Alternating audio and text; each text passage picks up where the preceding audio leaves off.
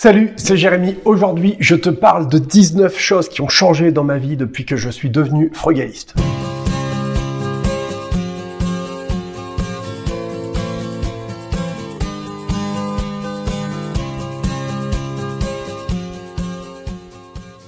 Le but du frugalisme, en fin de compte, c'est de ne plus échanger ton temps contre de l'argent, mais au contraire de bénéficier des rentes que tu as mis en place. Le but du frugalisme, c'est d'arriver à ne plus travailler pour un patron que tu n'aimes pas et qui te méprise. C'est d'arriver à ne plus être fragile au quotidien. C'est d'arriver à être plus résilient en cas de problème, en cas de crise. En vérité, le frugalisme, c'est quelque chose qui était dans ma vie depuis très longtemps, mais je ne savais pas, je n'arrivais pas à mettre de mots dessus. Et quand j'ai entendu pour la première fois parler du frugalisme, à ce moment-là, c'est comme s'il y avait un puzzle qui s'était briquet et que tout devenait clair et limpide, c'était évident et ça faisait sens le fait d'arriver à économiser, de réduire notre impact sur l'environnement, d'investir, de retrouver la liberté. Pour moi, tout ça, ça devenait évident. Je te rappelle que désormais je publie chaque semaine les meilleurs commentaires que j'ai reçus. Alors si tu souhaites y participer, c'est très simple, il te suffit de m'écrire un commentaire ici en dessous. Aujourd'hui, je voudrais partager avec vous le commentaire de Céline. Elle me dit aujourd'hui, je suis partagé entre deux sentiments. Celui de vouloir épargner encore plus pour plus tard et son contraire qui est de plus profiter tant que je le peux. En épargnant depuis toujours, j'ai parfois l'impression de passer à côté de quelque chose. Aujourd'hui, et le décès récent d'une connaissance ayant épargné toute sa vie pour sa retraite et n'ayant même pas pu en profiter une seconde me fait beaucoup réfléchir. Alors comment trouver cet équilibre? Je pense que tu touches au cœur de la question de savoir en fin de compte jusqu'où il faut aller. Et la vérité, c'est que la seule personne qui est capable de dire et de savoir jusqu'où il faut aller, c'est toi. Le critère qui est décisif à comprendre, c'est celui de la souffrance. Tu ne dois jamais souffrir. Les radins, eux, ne vont pas hésiter à se priver. Les frugalistes, eux, par contre, vont pas hésiter à s'acheter des expériences, à s'acheter des moments, voire même à s'acheter des objets aussi s'ils ont le sentiment que c'est des objets qui vont leur apporter de la joie, du bonheur ou de l'utilité.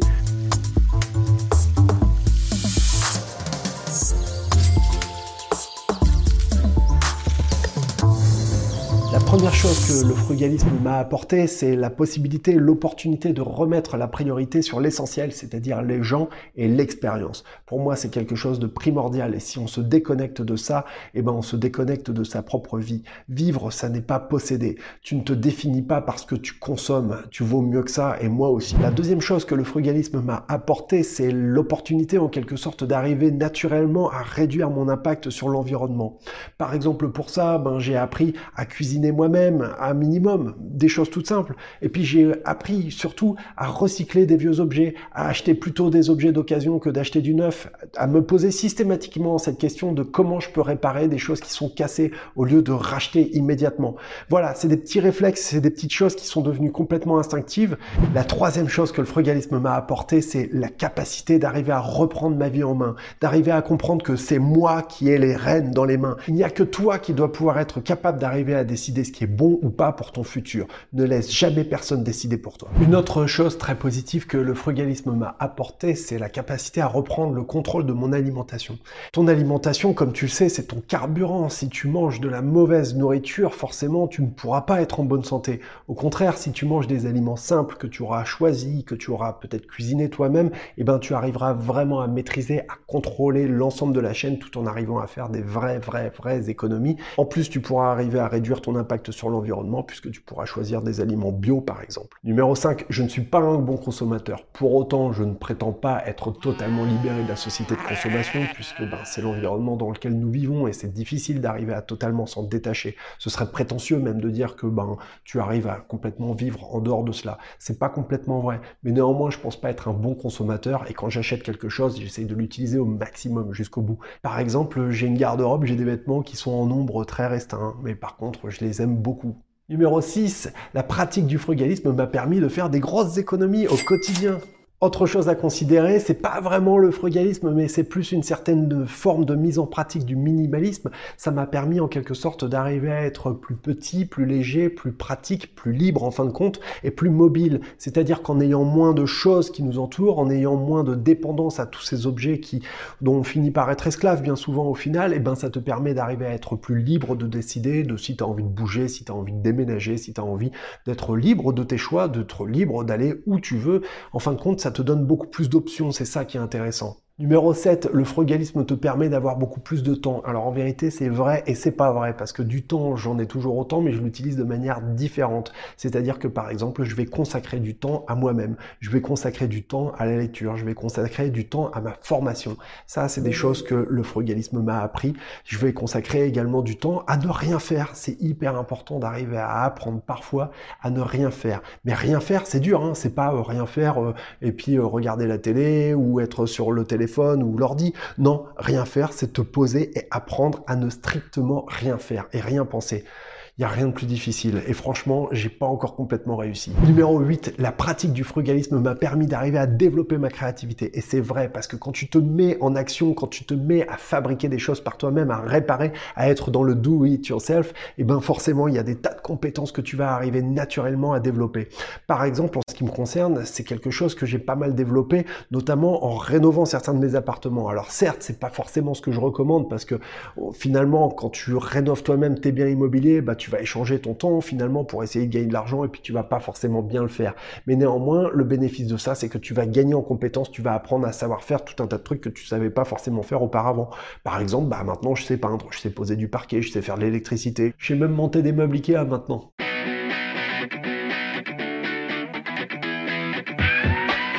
Que je veux te dire au final, c'est que c'est en forgeant qu'on devient forgeron. Ça te permet de gagner en compétences et ça te permet d'être beaucoup moins dépendant des autres à demander ou à devoir acheter des services que tu pourrais arriver à faire toi-même. Le frugalisme, ça m'a permis d'arriver à me détacher de l'idée permanente du perfectionnisme. L'important, c'est pas de faire quelque chose qui soit parfait du premier coup.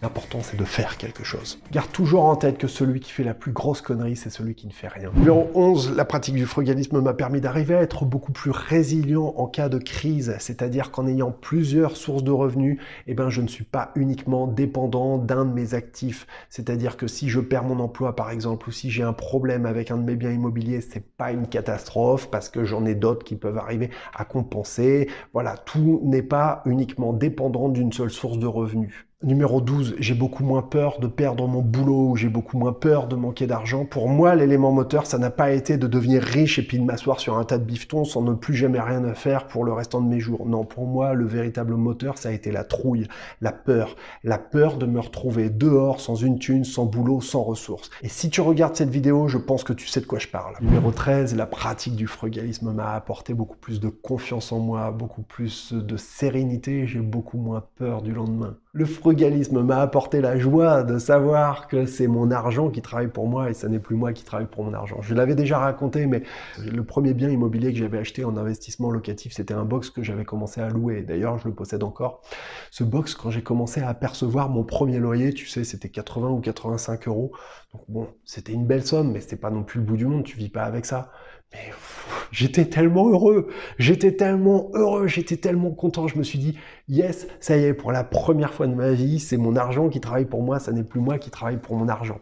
Et j'ai uniquement essayé de reproduire ça et de le reproduire et de le reproduire et de le reproduire pour essayer de retrouver cette espèce de sensation de satisfaction, de savoir que ça n'est plus moi qui échange mon temps contre de l'argent. Le frugalisme, au final, ça m'a quand même apporté beaucoup plus de choix de vie, beaucoup plus d'options, beaucoup plus de liberté dans ce que j'ai envie de faire, dans mes projets. C'est sûr que quand on n'a pas cette peur au quotidien, eh ben, on se sent beaucoup plus libre d'essayer d'imaginer des plans, d'essayer de rêver, d'essayer de se mettre de nouveaux objectifs, de nouveaux challenges, pourquoi pas. À toi de voir. Moins c'est mieux. Il suffit de te désencombrer, de te défaire de tout ce qui continue à t'engluer. C'est facile, hein, franchement. Finalement, le frugalisme, ça m'a apporté une certaine forme de gratitude. C'est de te dire que ben finalement, t'as bien galéré, t'as fait pas mal de choses, mais quand même, au final, après tout, ben t'arrives quand même à être content de ce que t'as. Tu as peu de choses, mais c'est des choses qui te plaisent et tu arrives à t'arrêter sur des choses beaucoup plus simples. C'est quand la dernière fois que tu t'es dit quand même j'ai vraiment de la chance d'être vivant là, maintenant, ici et de bénéficier de cet environnement qui est magnifique, de cette nature qui est formidable.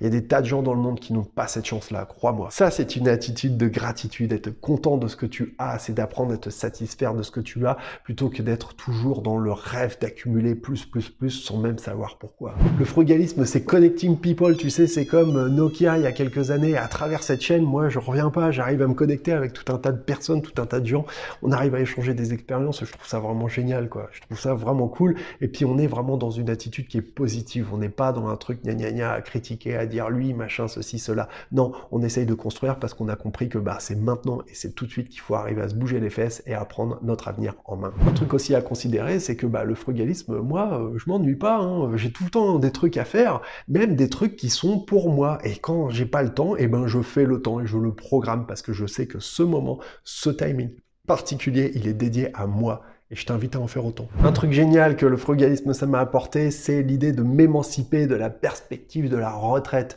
Tu le sais si tu as à peu près mon âge, que tu es né dans les années 80 ou même après les années 80, bien évidemment, pour nous, la retraite, on nous a toujours dit qu'on n'aurait que dalle. Nos parents nous l'ont dit, nos profs nous l'ont dit, donc c'est quelque chose qui est complètement intégré dans notre cerveau depuis notre plus tendre enfance. Bon bah voilà, moi je sais que personnellement ça se passera pas trop mal parce que j'ai réussi à mettre en place un certain nombre de stratégies et puis bah je t'invite à en faire autant, c'est quand même vachement plus cool quand on se dit que finalement on n'a pas à craindre trop le lendemain quand on sera vieux, quand on sera en mauvaise santé. Apporter en quoi ça a changé ta vie? Dis-le moi en commentaire s'il te plaît.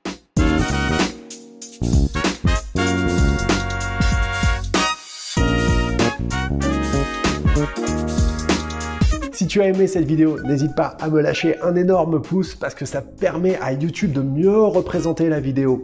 N'hésite pas, si tu ne l'as pas fait, à t'abonner à la chaîne pour être tenu au courant des nouvelles vidéos, des nouveaux contenus que je produis. Et si tu ne l'as pas fait, il y a également le guide des techniques frugalistes, c'est 80 pages de techniques, de recommandations pour te permettre d'arriver à économiser au quotidien. Et c'est gratuit. Là, je te dis à très bientôt. Merci. Salut. Ciao.